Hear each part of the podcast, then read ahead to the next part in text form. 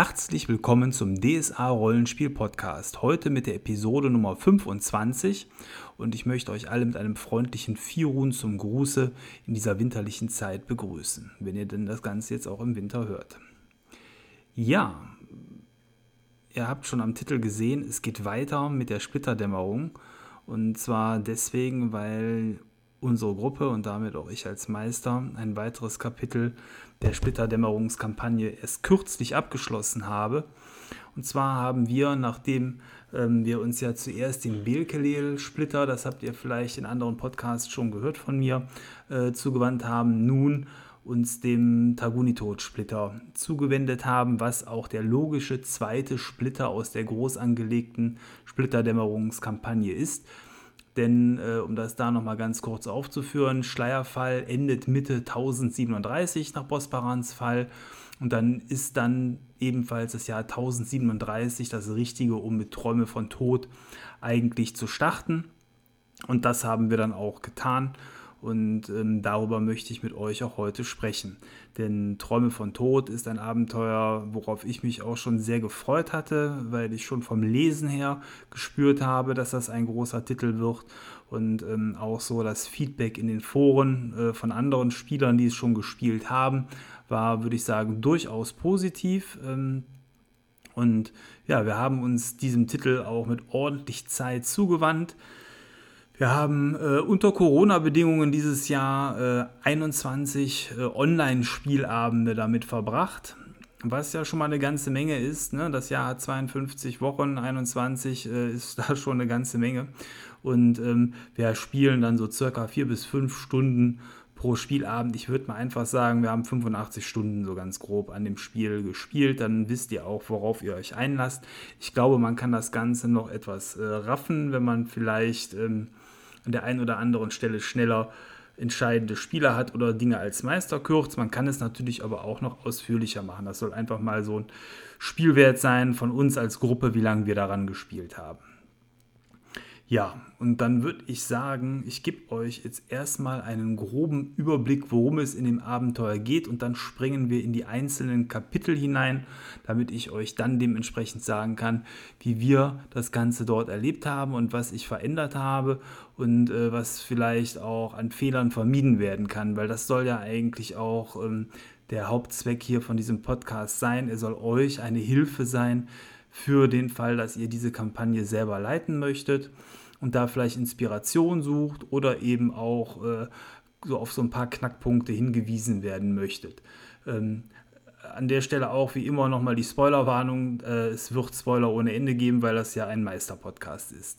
Also dann würde ich sagen, starten wir mal mit dem Aufbau des Abenteuers und den will ich euch jetzt einmal vorstellen. Also, worum geht es sich in diesem Abenteuer? Vielleicht da erst einmal so die Grundmotivation, die auch den Spielern mitgeteilt wird. Und zwar, es geht sich darum, dass die Golgariten als Schwertarm der Boronkirche sich über das Bündnis von Al-Sul mit äh, verschiedenen Würdenträgern zusammentun und einen Rückeroberungsangriff auf den Ogerwall, auf die Todesmauer starten wollen, um damit das Gebiet der Rabenmark für das Mittelreich zurückzuerobern. Also durchaus ein anspruchsvolles Ziel, ähm, was bereits in der Vergangenheit geschehen ist, idealerweise durch die Helden miterlebt oder durch die Spieler zumindest, ähm, ist, dass Warung ähm, wieder zurückgefallen ist an das Mittelreich. Erste Schläge konnten hier im Donnersturmrennen ähm, geschlagen werden. Und ähm, dann gibt es noch äh, so ein Mini-Abenteuer, äh, was es als PDF gibt, ähm, wo man dann diese Rückeroberung tatsächlich sogar ähm, miterleben kann. All das haben unsere Helden im Vorfeld auch erlebt. Und äh, bei Lunk ist ja schon vor einiger Zeit wieder in mittelreichische Hände gefallen.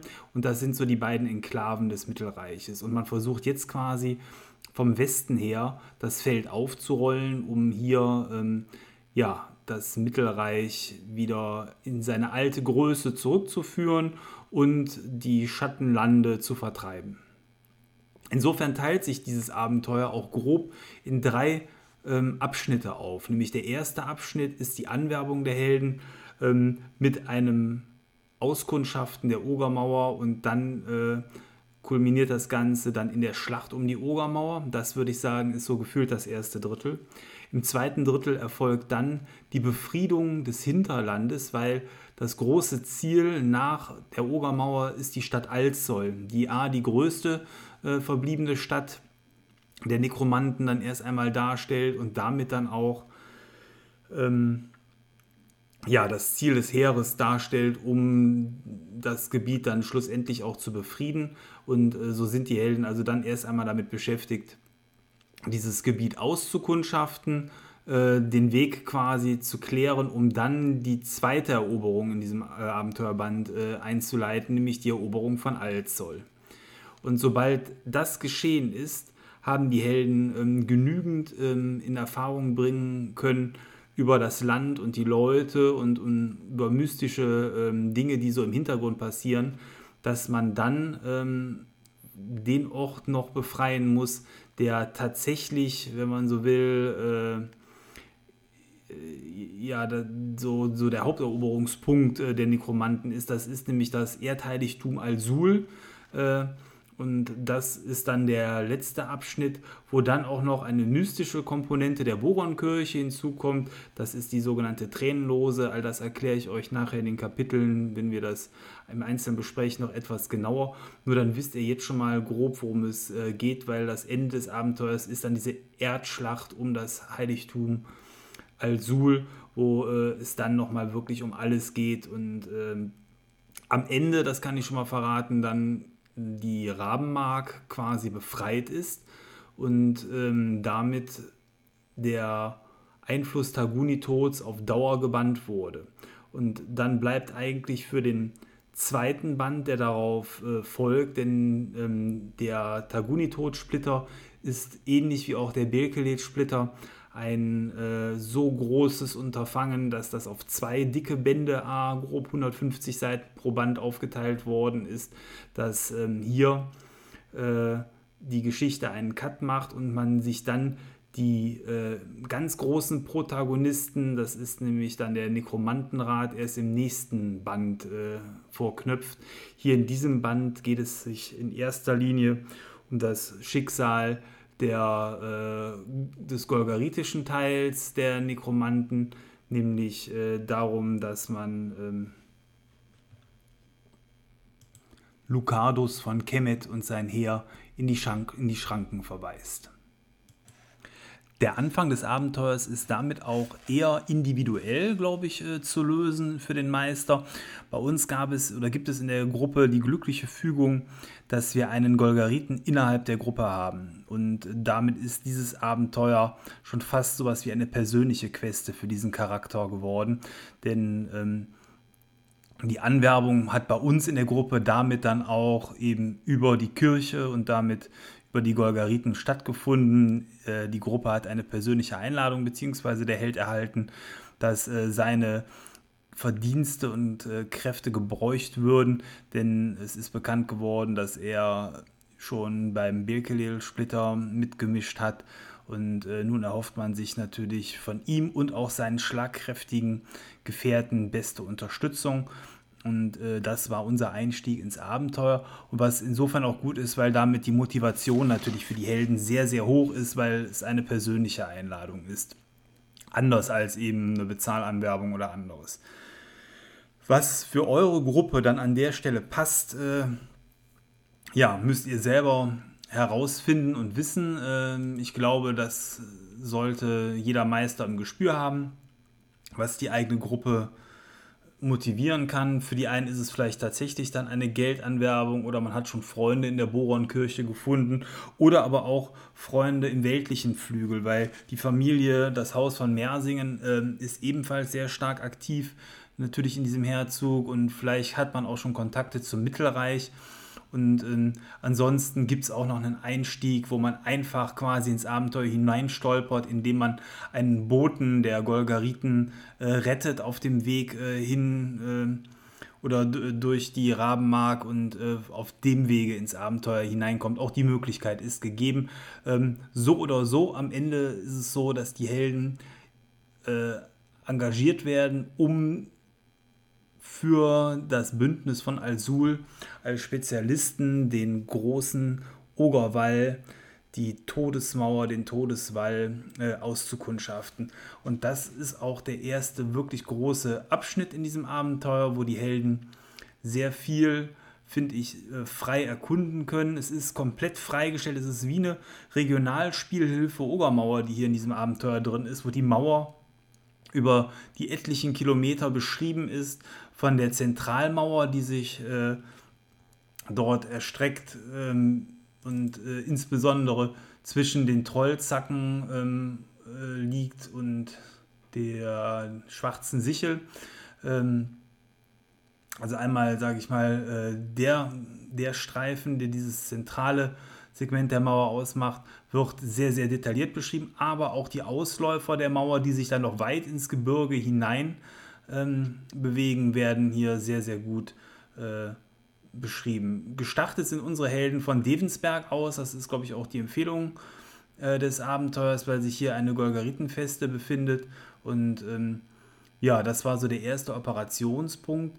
Und ähm, man hat dann begonnen, eben an der Mauer herumzustromern und erstmal zu gucken, anzutesten, wo ist die Mauer wie gesichert, ähm, wie sieht es auf der Vorder- und wie sieht es auf der Rückseite aus.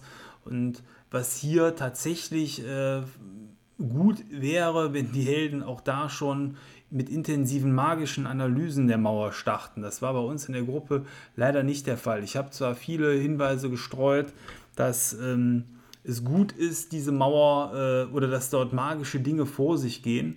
Äh, trotzdem fehlte scheinbar aber entweder das Interesse oder aber der Wille, dort die notwendigen Asspunkte mal zu investieren für eine Analyse. Und so ist das nicht geschehen.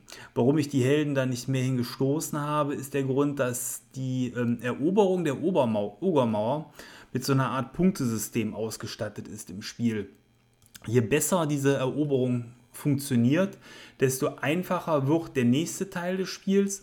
Und ähm, ein tatsächliches Scheitern ist zwar nicht möglich, also die Story nimmt ihren Lauf so oder so, aber es ist trotzdem eine Frage, wie viele Verluste hat es gegeben, wie sind eben die Voraussetzungen für die weitere Eroberung und was ist gegebenenfalls noch alles zu regeln, was liegen geblieben ist. Insofern gibt es dort äh, viele kleine Mini-Quests und Aufgaben, die für die Helden äh, abgehakt werden können, wenn sie denn sich diesen Aufgaben annehmen.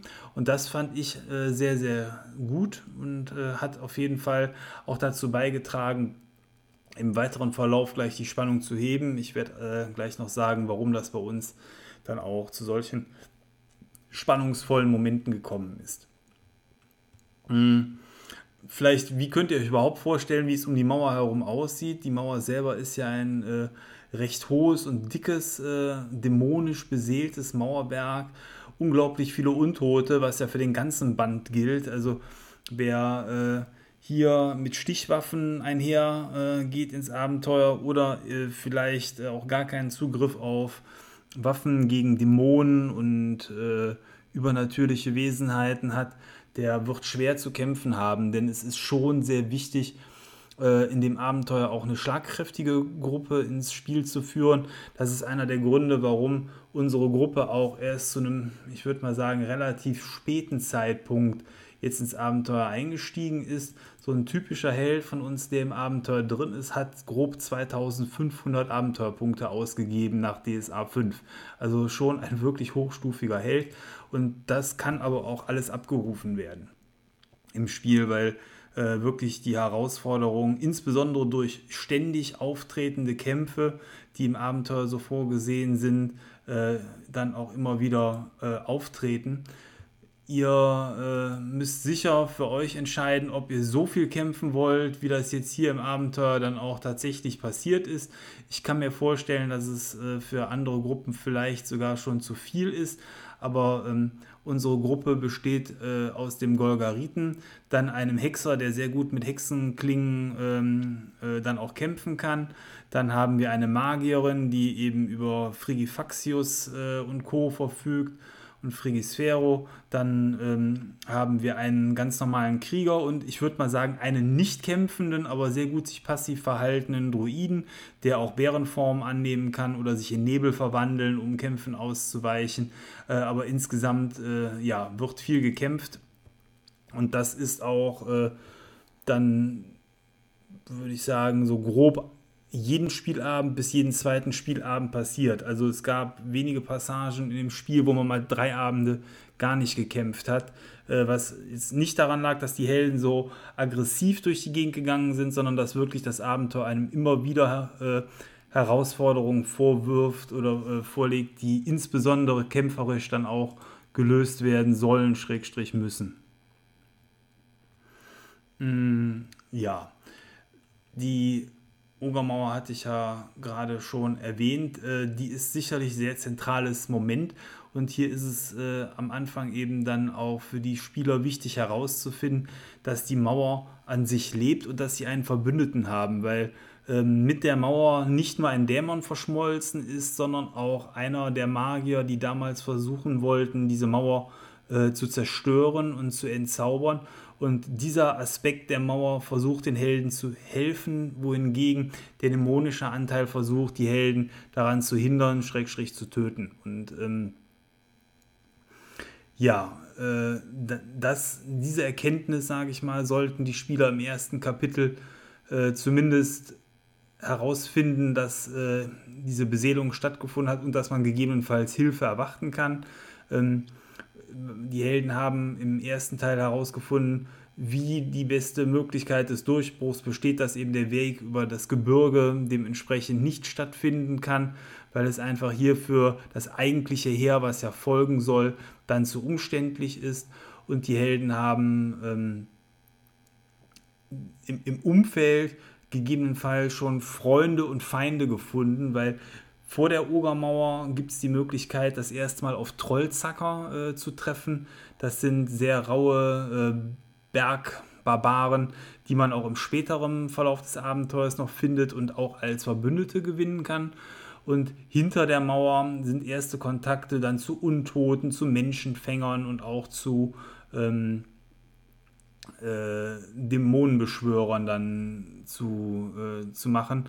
Und da gab es dann auch schon einige Auseinandersetzungen an der Stelle. Außerdem ähm, haben die Helden äh, in der Phase des Spiels auch schon einen ersten sehr mächtigen Verbündeten des Spiels finden können. Das ist ein Erdelementar, der Dornblatt heißt und der direkt aus Alsul stammt. Äh, ihm konnten die Helden beistehen bei einem Kampf, der rund um den Beschwörungskreis Barbarat stattgefunden hat. Äh, der Beschwörungshügel, der auch, ähm, auch in relativer Nähe zur äh, Ogermauer liegt. Und wir hatten das so per Auftrag geregelt, dass die Helden ähm, bis Wutzenbach hinter der Mauer eine Erkundung durchführen sollen, wenn möglich. Äh, und das haben die dann auch gemacht, äh, sodass dann Wutzenbach auch als der ideale Ort ähm, auserkoren wurde, um das Heer erst einmal, nachdem es durch die Mauer durchgebrochen ist, äh, kampieren zu lassen und das als ersten Brückenkopf quasi zu nehmen, weil hier ein großer See ist, über Wutzenbach selber Rohstoffe geliefert werden können und ähm, in der äh, näheren Umgebung dementsprechend dann auch äh, Ressourcen zur Verfügung stehen können. Wobei ja der Weg durch die Mauer hier noch nicht so weit ist, also Nachschub kann natürlich auch aus dem Mittelreich zu dem Zeitpunkt aus noch geliefert werden. Ja, ähm, das war quasi erst einmal das, was die Helden so als ähm, Erforschung im Vorfeld geleistet haben, wo wir aber auch schon etliche Abende dran gespielt haben. Nachdem dann alles geklärt worden ist, was ähm, die Helden wissen können oder zumindest was die Helden erfahren haben in der Zeit, ähm, ging es dann zurück nach Devensberg, um hier mit dem Marschall äh, oder mit den Marschällen und mit äh, allen anderen Würdenträgern und mit dem Oberhaupt äh, der Golgariten äh, zu sprechen, um das weitere Vorgehen zu planen. Und ähm, ja, man hat sich jetzt hier dazu entschieden, dass es wohl sinnvoll ist, die Mauer zu schwächen im Vorfeld. Das heißt, ein kleiner schlagfertiger Trupp wird versuchen, in die äh, Mauer einzudringen, um hier entweder die Mauer zum Fall zu bringen. Ähm, bei der Erforschung der Obermauer konnte man nämlich feststellen, dass dort Schwachpunkte sind, die die Mauer teilweise einstürzen lassen können. Oder im günstigsten Fall, dass die Helden es sogar schaffen, den Dämon aus dieser Mauer auszutreiben oder zu besiegen. Und ähm, jetzt muss man sich das rein spielerisch so vorstellen, dass die Mauer schon fast wie so ein Diablo-artiger Endlos-Dungeon aufgebaut ist, wo man über Ebene über Ebene sich hinabkämpfen kann, um dann am Ende den Dämon äh, zu vernichten. Und dass das Ganze ähm, eben auch hier wieder mit Teilerfolgen ähm, regelbar ist. Das heißt, entweder schaffen die Helden äh, noch nicht mal die Mauer zum Einsturz zu bringen oder die schaffen die Mauer an verschiedenen Stellen zum Einsturz zu bringen oder eben am Ende sogar diesen Dämon äh, zu beseitigen. Und mir hat widerstrebt da an der Stelle, und das gibt das Abenteuer ja so durch dieses Erfolgesystem auch her, ähm, die Helden ähm, dort, ich will jetzt nicht sagen geskriptet, aber so geführt durchzuleiten, dass der Erfolg eigentlich von vornherein feststeht. Das fand ich selber ähm, irgendwie wenig spannend. Ähm, ich fand es auch für die äh, Gruppe ähm, deutlich spannender, wenn von vornherein klar ist, ihr kommt an eine schwierige Stelle jetzt hier im Spiel, die nicht planbar ist für euch, wo ihr nicht darauf verhoffen könnt, ja, ja, der Plot wird schon biegen. Ähm, und äh, gleichzeitig wollte ich aber diesen Dungeon ähm, auch nicht zur Todesfalle für die Helden werden lassen, weil und das ist natürlich das Problem, wenn wir ein Konstrukt haben, was über etliche Ebenen in die Tiefe geht und dann auch Gegner kommen können, die die Helden äh, eben beseitigen und toten, töten können, dass damit äh, dann dieses Spielelement äh, schon fast wieder flach fällt, weil ähm, so eine Todesfalle will ich zumindest für die Spieler nicht bauen. Ähm, da hat die Gruppe bei uns auch wenig Freude dran. Also habe ich überlegt, was mache ich? Und da ist mir die Idee gekommen, für jeden Helden über die äh, Marschelle ein Artefakt zur Verfügung zu stellen. Die Helden werden sowieso ordentlich im Vorfeld äh, mit Artefakten und anderen Dingen, die sie brauchen, versorgt. Also da wird ordentlich die, ähm, äh, die, die, die Türe der Tresore aufgemacht, um dementsprechend den Helden was zur Verfügung zu stellen.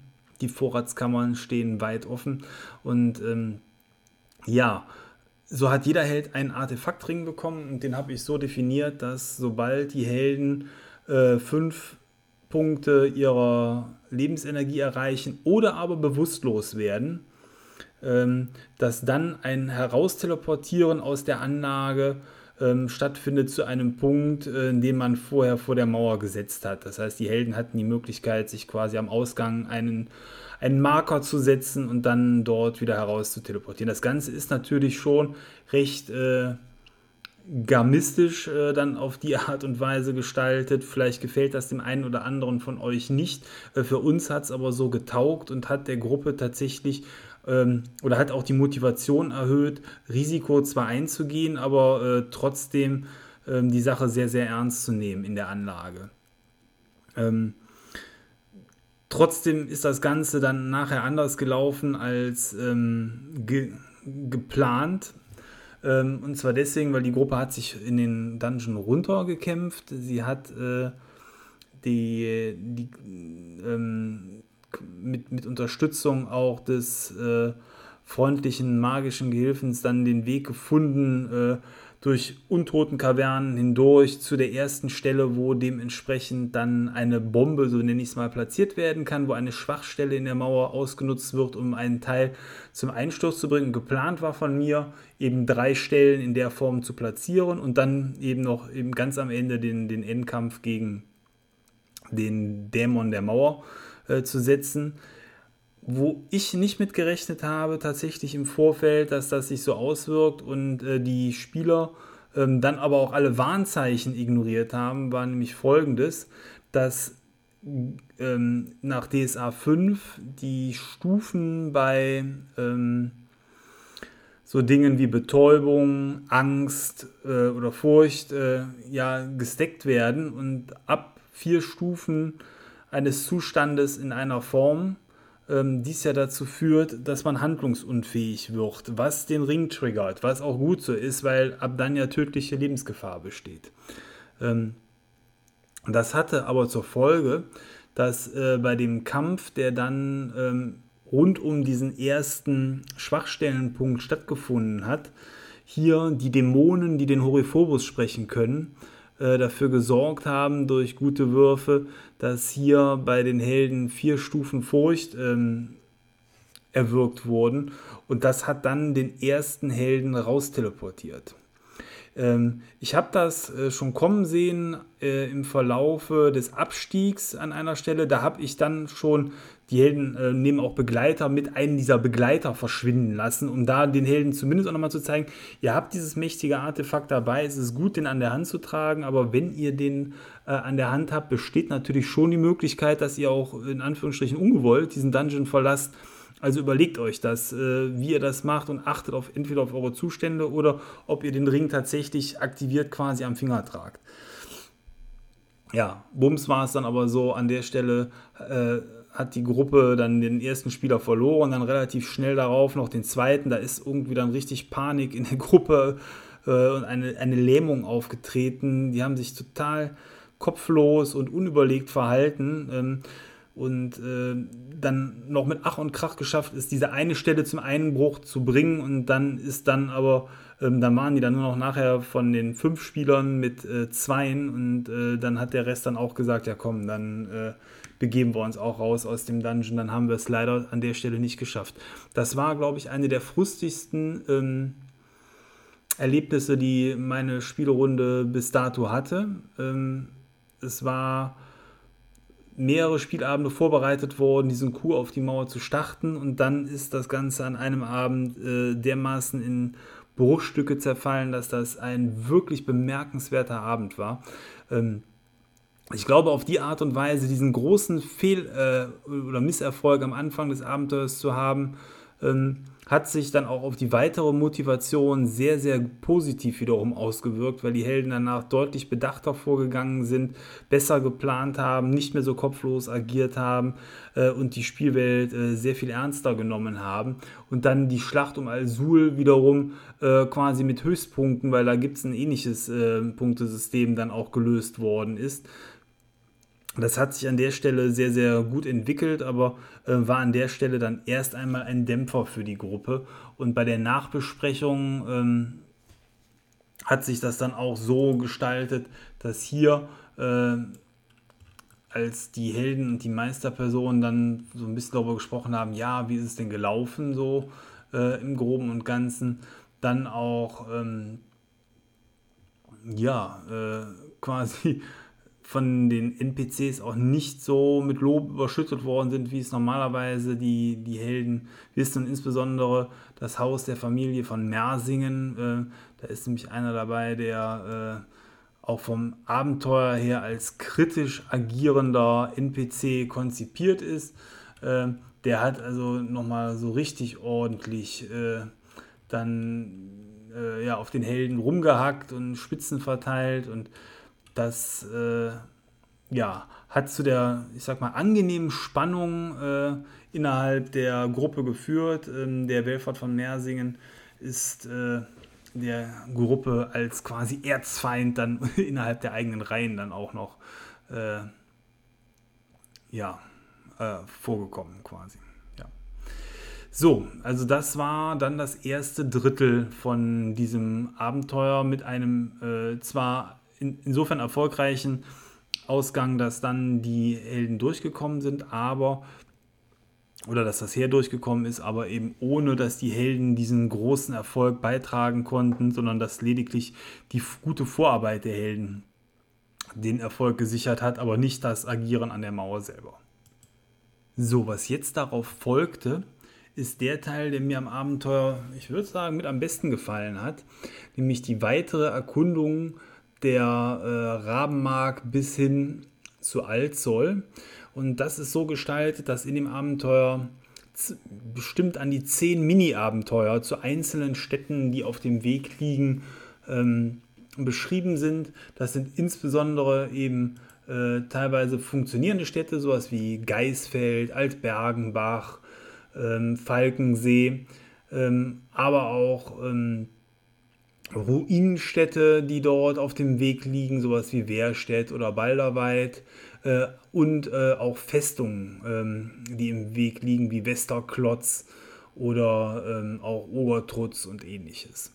Ähm, und ich glaube, das ist auch der Teil des Abenteuers, der am variabelsten gestaltet werden kann. Rein theoretisch wird es wohl reichen, äh, wenn man es einigermaßen schlüssig halten will, die Stadt, die Städte, die direkt auf der Reichsstraße liegen, äh, mit den Helden anzugehen. Das ist insbesondere Altbergenbach, weil das auch eine der größeren Städte ist. Und dann kann man natürlich noch Wehrstedt und äh, Balderweid äh, auf dem Weg ebenfalls äh, angehen. Und man sollte Geisfeld, glaube ich, auf jeden Fall mitnehmen, weil das ein Ort ist, der ähm, später noch eine größere Bedeutung hat. Denn die gesamten äh, Lande hier sind von Kraftlinien durchzogen und die Kraftlinien führen auch nach Al-Sul hin. Und man findet in Geisfeld erste Anzeichen dafür, dass diese Kraftlinien das Land sehr positiv beeinflussen können, wenn sie denn dann wirken. Denn in Geisfeld erblüht quasi, äh, erblühen die Felder und das Korn und das sollte, haben die Helden dann noch so festgestellt, sowas wie die Kornkammer für das Heer werden.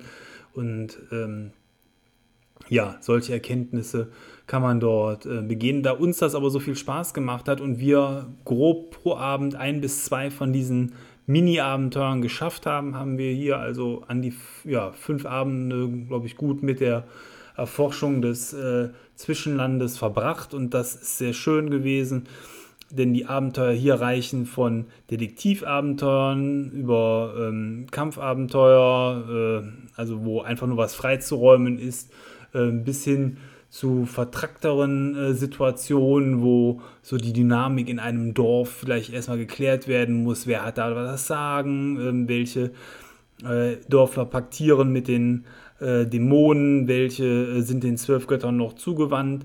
Ähm, da kann man also wirklich sehr viel schönes Rollenspiel ähm, spielen. Und auch, man muss sagen, nach der wirklich heftigen Schlacht gegen die Ogermauer hat man jetzt hier auch mal als Held, der vielleicht nicht nur kämpfen will, äh, dann auch einiges zu tun.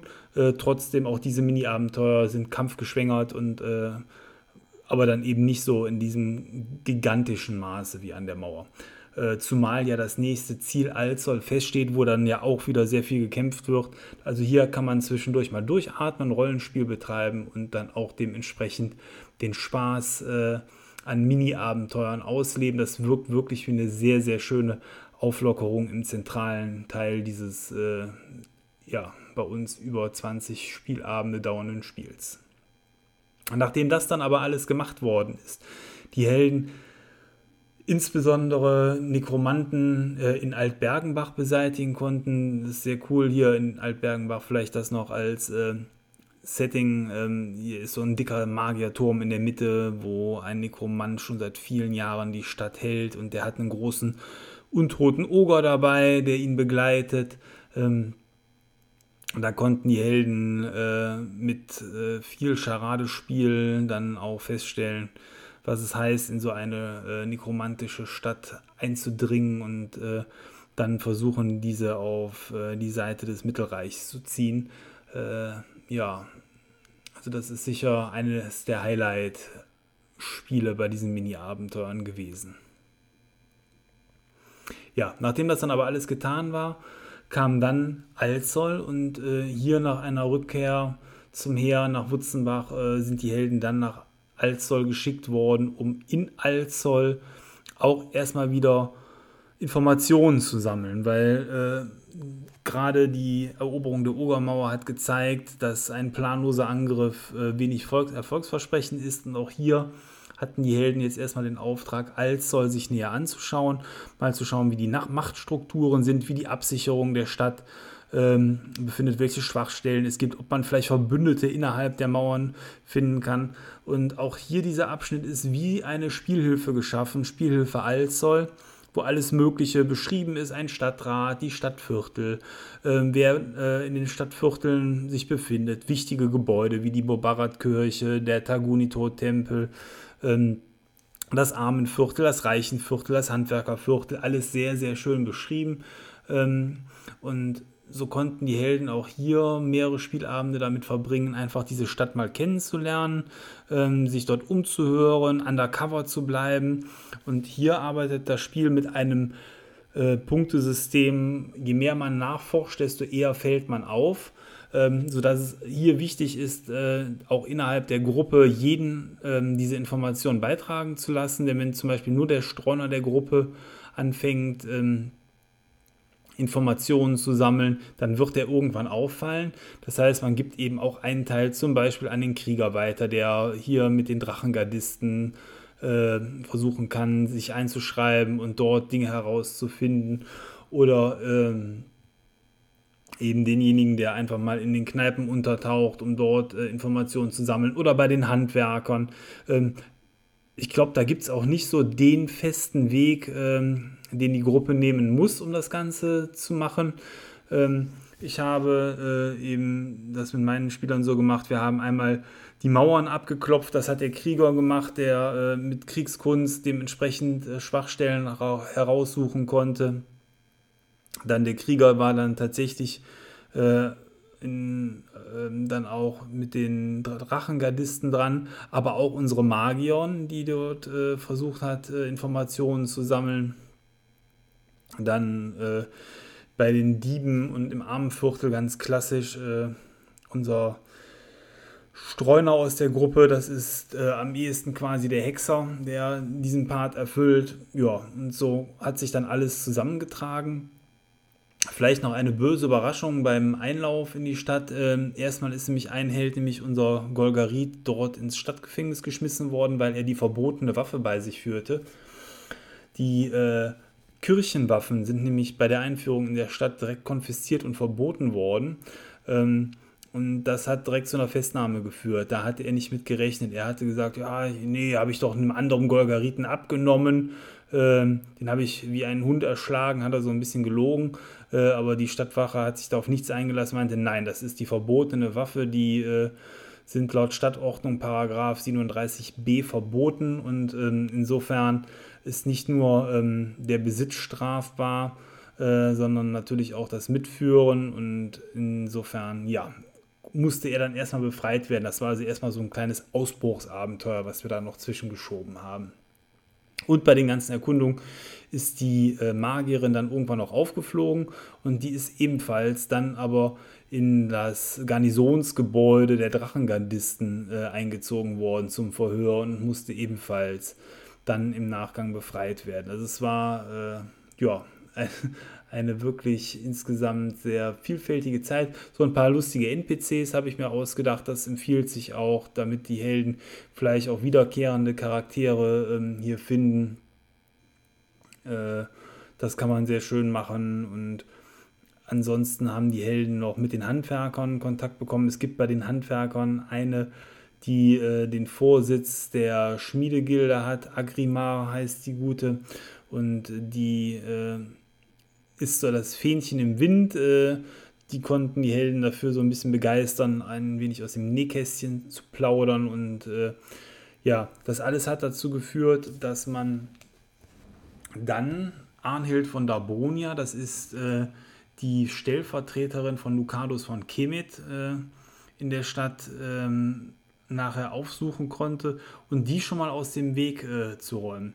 Das ist eine der beiden großen äh, ja, Meilensteine, die es in der Stadt dann auch zu erreichen gibt, weil es gibt einmal den weltlichen Führer, das ist dieser Arnhild von Dabonia, und dann gibt es dann aber auch noch ähm, einen ähm, Waffenherr, das ist der Tykran Bluthand, der ist der Hauptmann der Drachengarde und äh, dieser ist ebenfalls eine wichtige Person. Im Idealfall hätten es die Helden geschafft, beide vorher auszuschalten, das haben sie aber nicht gemacht, sondern nur die Stadtvögtin, die Arnhild von Dabonia, ausgeschaltet und mit ihr aber auch die Hauptsicherungsanlage der Stadt, denn die Stadt wird durch so ein Artefakt geschützt, was so eine Art Alarmsirene ist.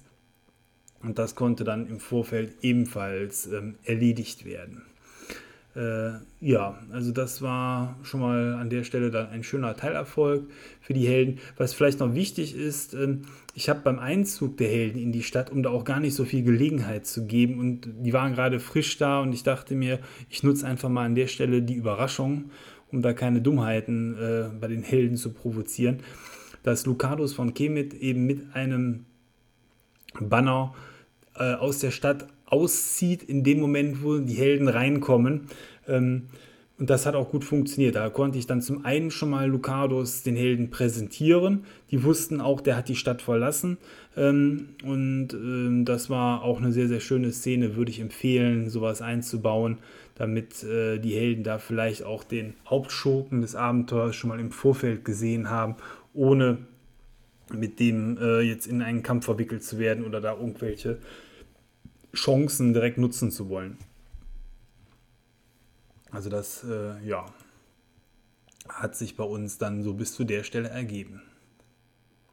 Und nachdem das alles gemacht worden ist, ist dann die Schlacht oder der ähm, Angriff auf Alzoll eingeleitet worden.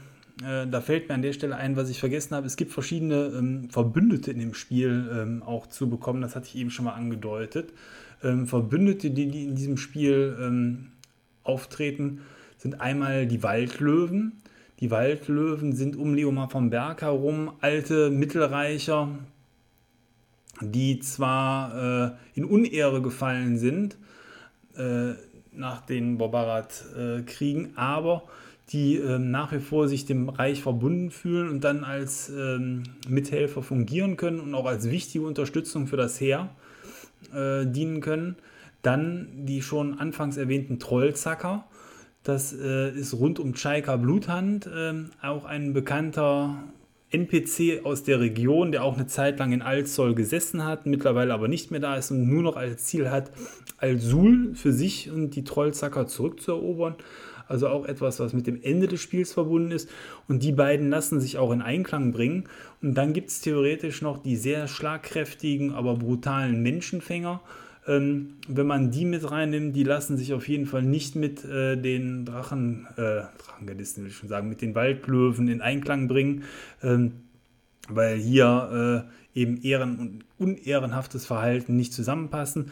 Da kann man vielleicht für die Gruppe so ein bisschen entscheiden, was besser passt, äh, ob man die besser mit den Menschenjägern koalieren lassen will oder eben mit den Waldlöwen. Das alles, äh, ja, ist dann aber vom Spiel abhängig. Also wir hatten Waldlöwen und die Chaika an der Seite der Helden. So, und diese alle zusammen haben dann auch den Angriff auf Alzol gestartet. Die Helden konnten hier so fungieren, dass äh, die Alarmanlage ja schon im Vorfeld ausgestaltet, ausgeschaltet, ausgeschaltet worden ist. Dann war es so, dass das äh, Stadttor ähm, ebenfalls noch dämonisch gesichert war, was die Helden im Vorfeld rausfinden konnten. Das hat man dann kurz bevor das Heer gekommen ist, erst ausgeschaltet. Man hat einen Scheinangriff von Leomar vom Osten her auf die Stadt äh, stattfinden lassen. Und so war es dann eigentlich so, dass die eigentliche ähm, ja, Eroberung der Stadt für, die, äh, für das Heer sehr einfach vonstatten gegangen ist. Und ähm, da habe ich ähm, es in dem Fall auch bei einer Beschreibung der Stadt gelassen. Also ich hatte jetzt keine Lust, irgendwie zehn Minikämpfe zu machen und die Helden wahrscheinlich auch nicht. Da hat auch keiner was von. Ich wollte aber auch nicht einfach sagen, ihr habt die Stadt eingenommen. Und ähm, da hatte ich mir dann überlegt, dass der Tykran Bluthand, äh, das passt jetzt ganz gut eigentlich bei unserer Gruppenzusammenstellung, den hatten sie auch noch nicht erledigt, ähm, sich äh, in der Burg der Stadt verschanzt hat und dass die Helden als ähm, ja wiederum Spezialtrupp, die ähm, äh, ja diese Burg freiräumen sollten. Und das Ganze ähm, habe ich äh, so gemacht, dass äh, die äh, Helden auf äh, magischem Wege äh, dann direkt in den Thronsaal kommen konnten ähm, und quasi dort dann, wenn man so will, eigentlich nur ein Bosskampf ähm, stattgefunden hat. Dieser äh, Bosskampf ähm, hat dann auch recht oder war recht umfangreich. Das war ein spannender Kampf, den habe ich selber konzipiert mit mehreren Dämonen. Der äh, Tykran selber war geschützt dadurch, dass er eigentlich unverwundbar war, bis äh, ein Schruf, äh, der wiederum ein Simulacrum beinhaltete, was ihn geschützt hat, äh, vernichtet war. Und äh, ja, so mussten die Helden also da erstmal verschiedene Gegner angehen, verstehen, wie das funktioniert und konnten dann dementsprechend ähm, diesen Bosskampf dann auch angehen. Ähm, das ist durchaus auch äh, von den Helden so als Highlight dann nochmal empfunden worden, einfach weil hier an der Stelle äh, dann das ein großer, komplexer Kampf war, ohne viel, aber Vorgewürfel und äh, Minikämpfe im Vorfeld. Und dann war dann auch die Stadt Alzol, das hat nämlich dann auch ganz gut geklappt, für die Helden eingenommen. Und damit dann der Weg für das letzte Drittel des Abenteuers freigeschaltet.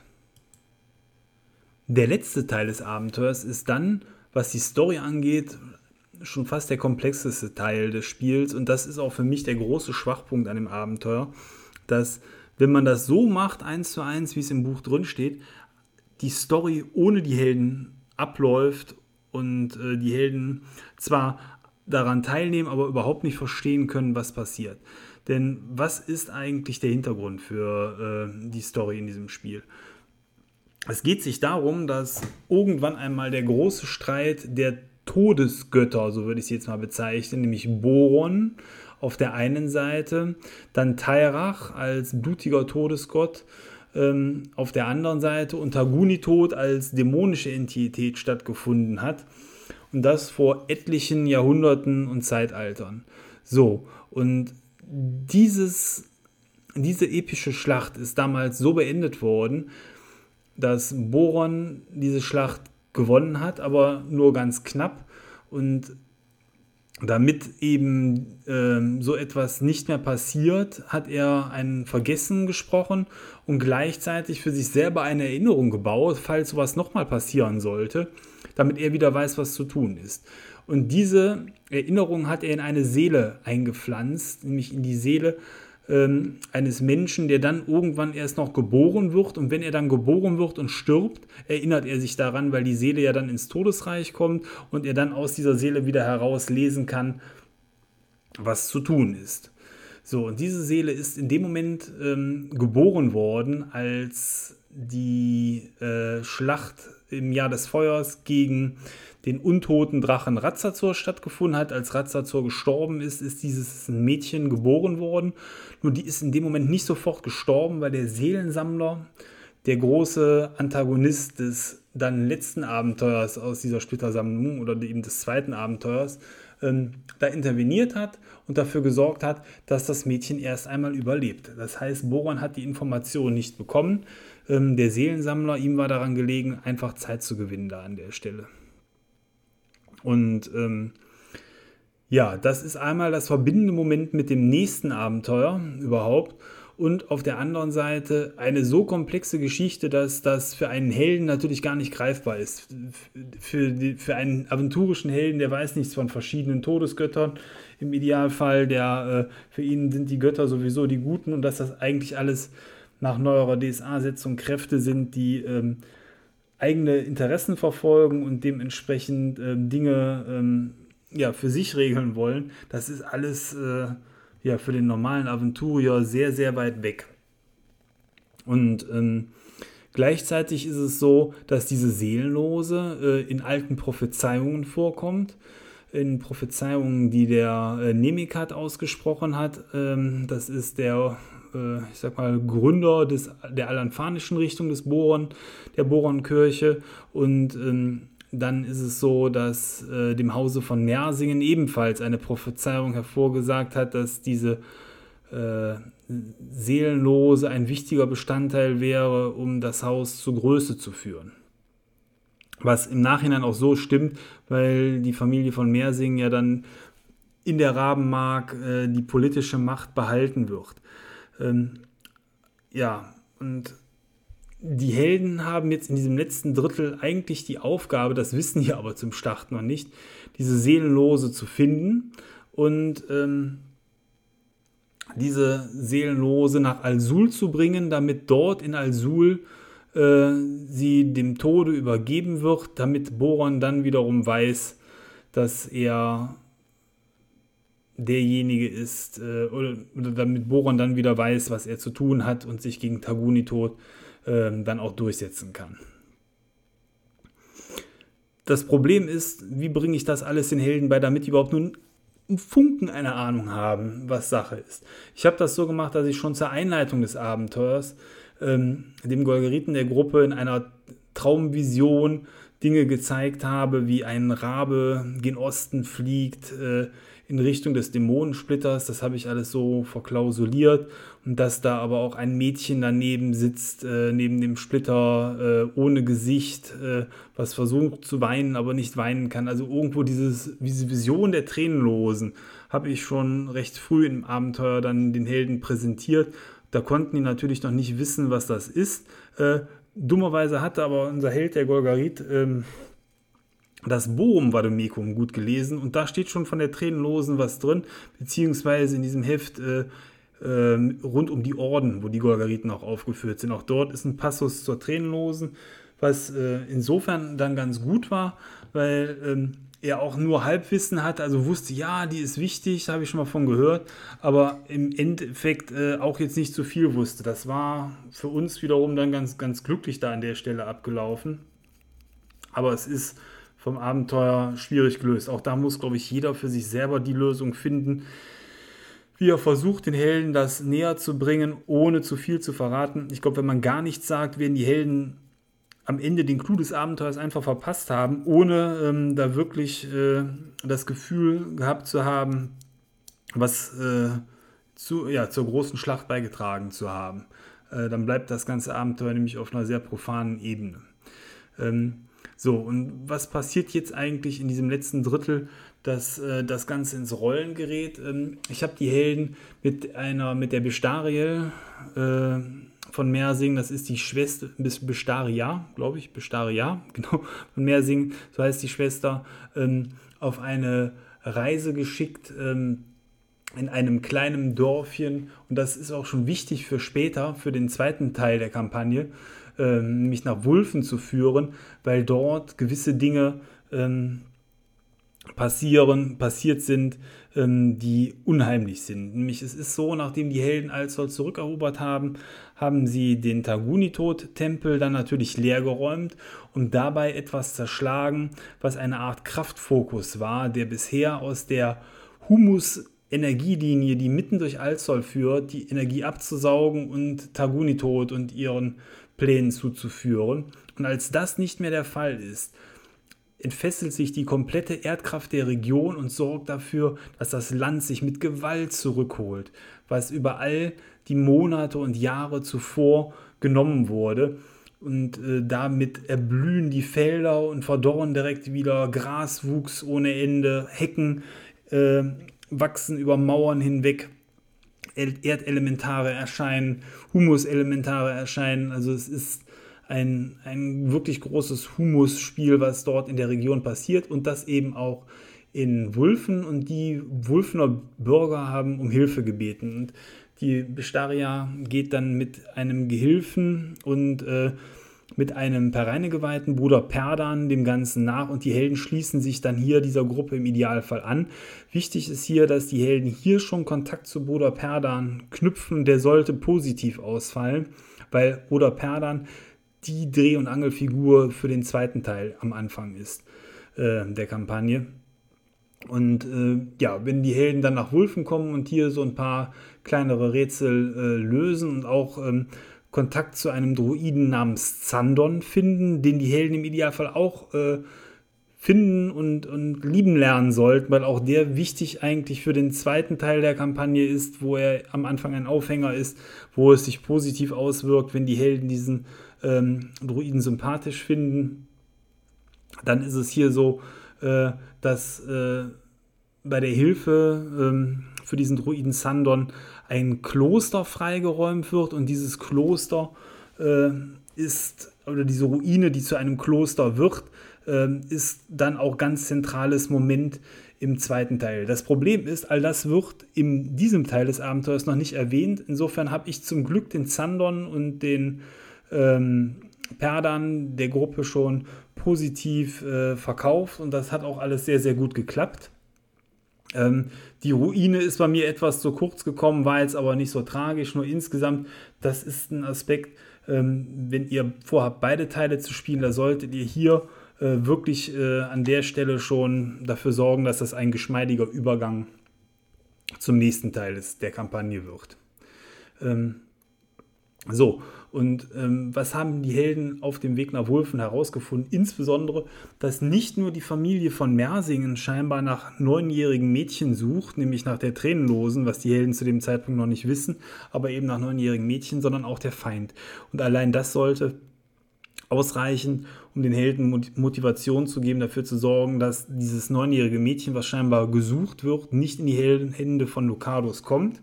Ähm, jetzt gibt es da in Wulfen eine ganz kleine Möglichkeit, dass die Helden verhindern, dass Lucados, der eigentlich nach der Story in die Gewalt der Tränenlosen äh, kommt, äh, diese dort erhält, weil wenn die Helden Wulfen erreichen, waren morgens äh, Schergen von Lucados da und sind äh, nach Hornberg weiter gereist. Und Hornberg ist der Ort, wo äh, das Mädchen auf, sich aufhält. Ähm, wenn die Helden die Spur sofort verfolgen, können sie hier Lucados zuvorkommen und ihn daran hindern, die Tränenlose mitzunehmen. Ansonsten ist es quasi geschehen und es ist mehr oder minder unmöglich, äh, Lucados die Tränenlose noch wegzunehmen. Aber das ist auch nicht schlimm, das wird sich am Ende des Abenteuers dann wieder zusammenfinden. Ja, also sind dann meine Helden eigentlich nach von Wulfen aus äh, mit der Erkenntnis, da wird ein Mädchen gesucht, wieder zurück nach Alzoll gereist, um dann in Alzoll festzustellen, dass da die Katastrophe passiert ist, dass die Verbündeten sich verstritten haben, die Golgariten haben die Stadt verlassen, der äh, Gernot von Mersing und der Welfort, äh, sein Bruder, sind in der Stadt geblieben mit dem Heer. Die beiden sind stinksauer, dass die Golgariten abgezogen sind, die Golgariten sind sauer weil äh, es sich so wenig um kirchliche Belange dreht und so viel eben um Belange des Reiches und man so irgendwo die Ziele ähm, der Kirche nicht mehr gewahrt sieht. Und auch innerhalb der Golgariten gibt es verschiedene Strömungen, die, äh, um es dann noch komplizierter zu machen, verschiedene Dinge wollen, nämlich sich mehr um kirchliche Belange äh, kümmern. Die einen wollen den Alanfanern eins auf die Nase geben, andere sind eher so die Mystiker, die so die äh, obergeordneten Kirchenziele verfolgen wollen.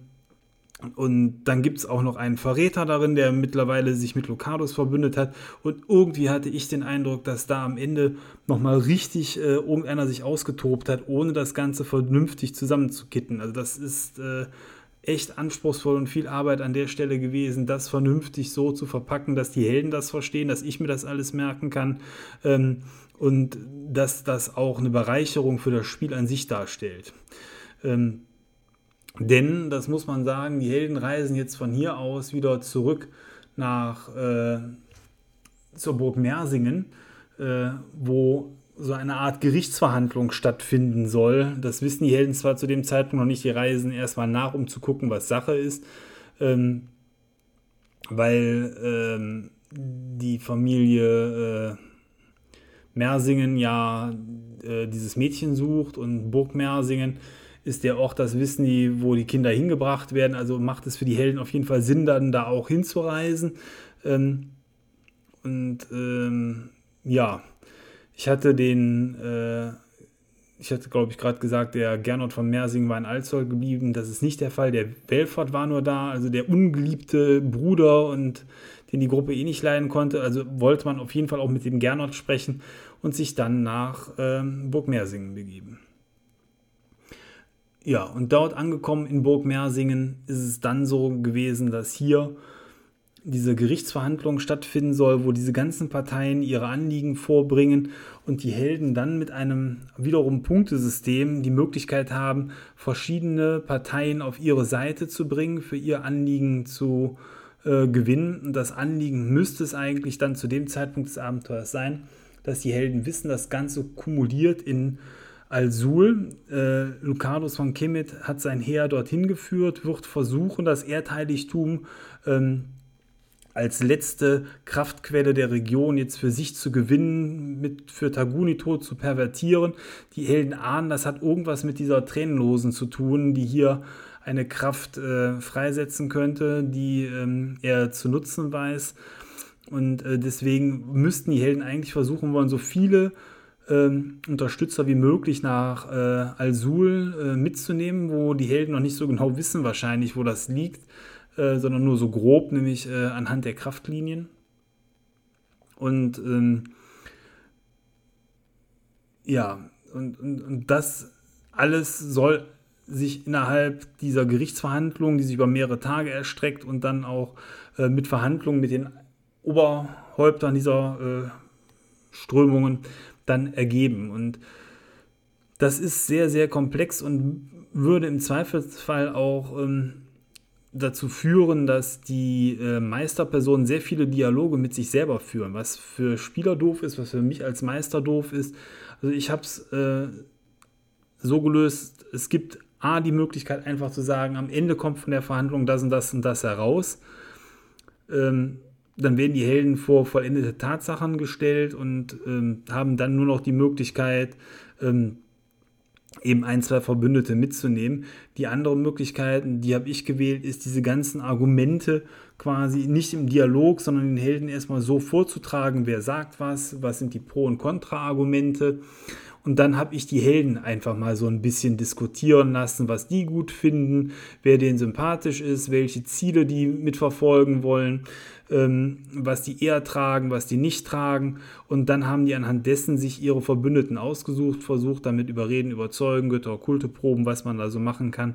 Ähm, die auf ihre Seite zu ziehen und dann auch versuchen, ähm, Bündnisse herzustellen, weil nur wenn man einen überzeugt hat, heißt es das nicht, dass man den zweiten noch dazu überzeugen kann. Das ist da äh, auch so ein bisschen äh, mehr geschichtet gestaltet, dass es so ist, wenn man zum Beispiel eben Gruppe A für sich gewinnt, ist es besonders schwer, Gruppe B für sich zu gewinnen, aber es ist leichter, Gruppe C zu gewinnen. So nach dem Motto ist das aufgebaut. Und auch das äh, haben die Helden dann am Ende für sich so gelöst, dass man zumindest zwei Gruppen für sich dann gewinnen konnte.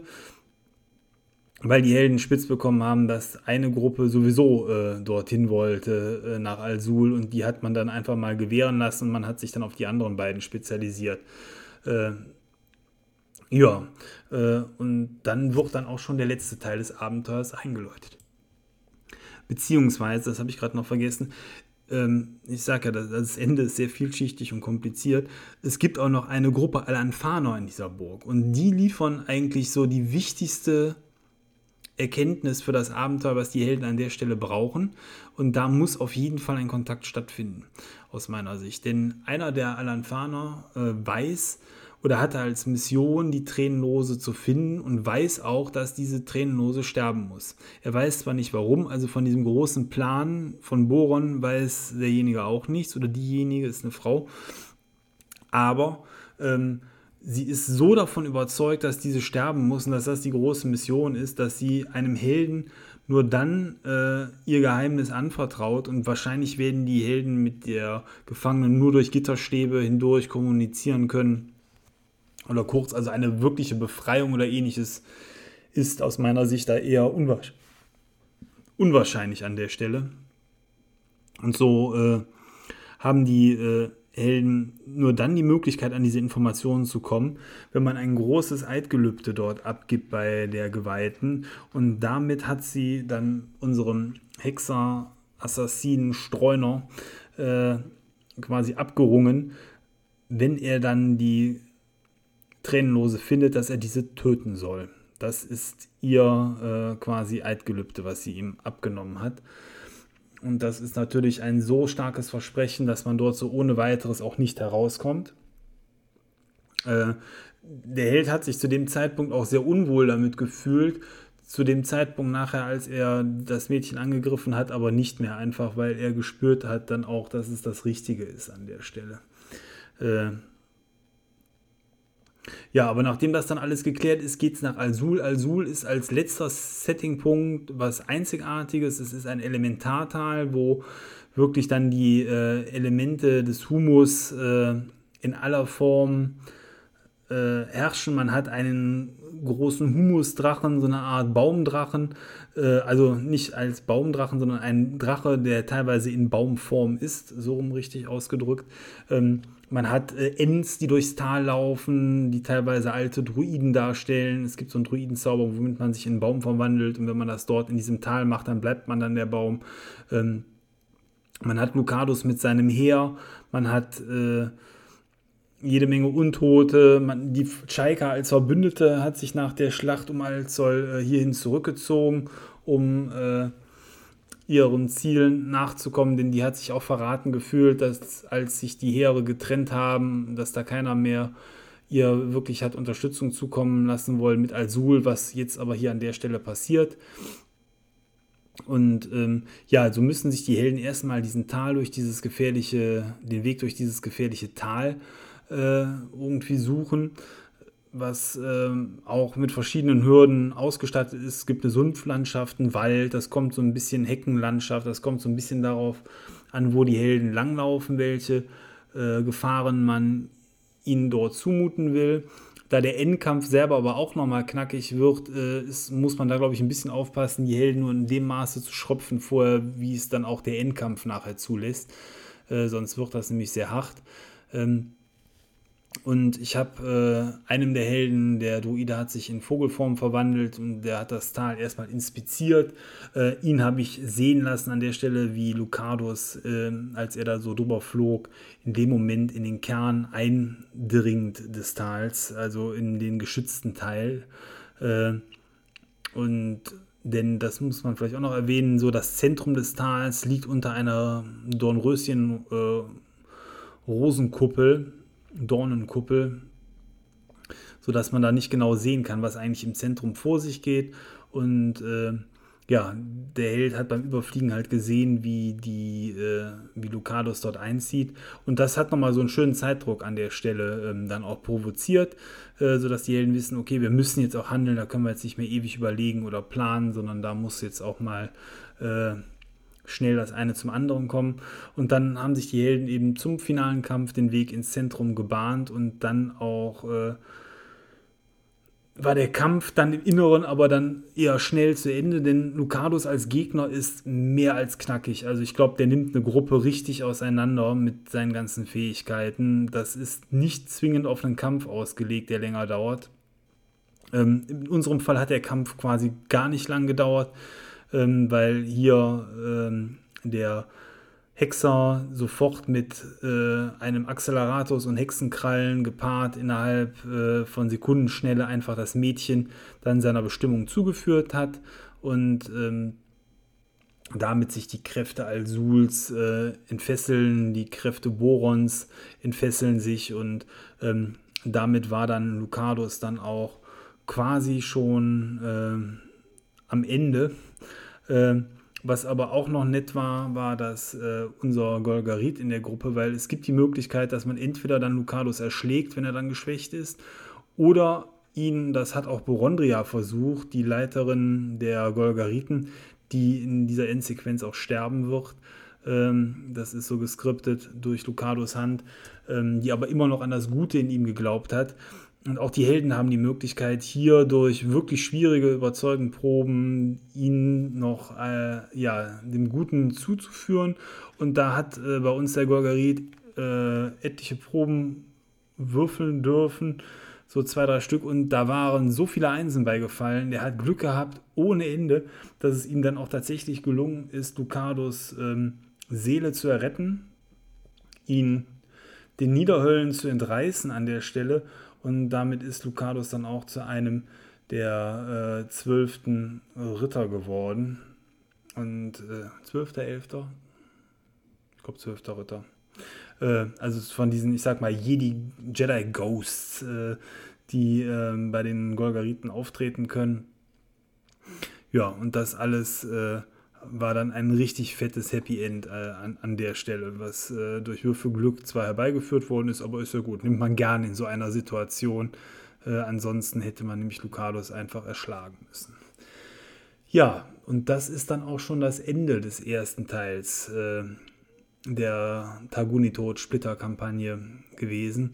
Das Ganze geht quasi damit auseinander, dass die Helden sich dann nach Alsol zurückziehen und dann der nächste Teil erst grob nach dem Winter, da verstreichen so ähm, ja, vier, fünf Monate, würde ich sagen, an der Stelle, äh, wo die Helden einfach in Alsol ihre Wunden lecken können und äh, dann dementsprechend vom Herbst, wo das Abenteuer jetzt hier spielt, auf das Frühjahr warten.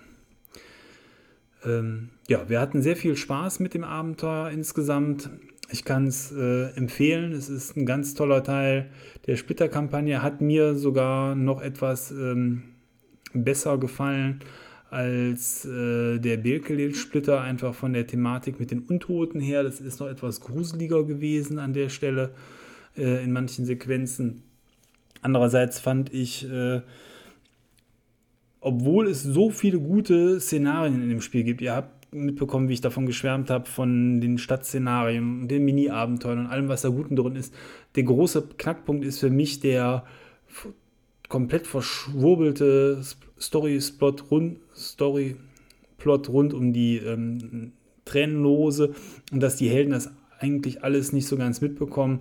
Man muss viele Meisterpersonen Hinweise geben lassen während des Abenteuers, insbesondere im letzten Kapitel, dass die Helden das für sich so ein bisschen zusammenpuzzeln können, was auch vom Abenteuer gar nicht so äh, zwingend vorgegeben ist. Also da habe ich insbesondere die alanfanische Geweihte für genommen, da habe ich die Bestaria für genommen ähm, und ähm, dann äh, habe ich auch, jetzt überlege ich gerade, die Visionen, die da so teilweise da sind, den Helden eben auf andere Weise, auf andere Art und Weise dann auch äh, zukommen lassen.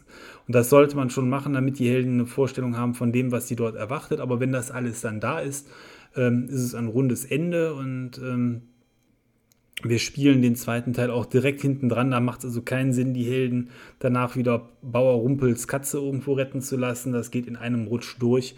Und äh, so fühlt es sich dann auch rund an. Äh, nämlich der nächste Teil beginnt quasi mit einem Brief von Bruder Perdan, der die ähm, Helden dann in seinem Kloster in Wulfen im Frühjahr des darauf folgenden Jahres 1038 ähm, begrüßen möchte. Ja, ich hoffe, ihr hattet viel Spaß mit diesem Podcast. Der ist jetzt recht lang geworden, mit über einer Stunde, aber das war ja auch ein langes Abenteuer. Ähm, wenn ihr ebenfalls Erfahrungen mit Träume von Tod habt, ähm, würde ich mich freuen, wenn ihr mir dazu ähm, auch ein wenig was erzählt. Ähm, das könnt ihr gerne in den Kommentaren auf Facebook machen. Vielleicht auch mal so euer Highlight darstellen oder wenn euch das Ganze nicht gefallen hat, äh, auch da Vielleicht gerne nochmal auch als Hilfe für andere Spieler, welche Stellen ihr als schwierig empfunden habt. Das wäre auch cool. Und ähm, ja, ansonsten hören wir uns bald schon wieder mit einem weiteren Podcast äh, wieder. Ähm, ich so nach jetziger Planung der nächste Podcast auch wieder zu zweit. Ähm, da haben wir uns schon was Schönes überlegt, aber gut, ähm, das kann jetzt dann vielleicht auch nochmal zwei, drei Wochen dauern. Okay, dann wünsche ich euch äh, noch einen schönen Tag, jetzt wo ihr diesen Podcast fertig gehört habt. Äh, mögen die Zwölfe euch gewogen bleiben und dann sage ich mal bis bald. Ciao, euer Thomas. Hey.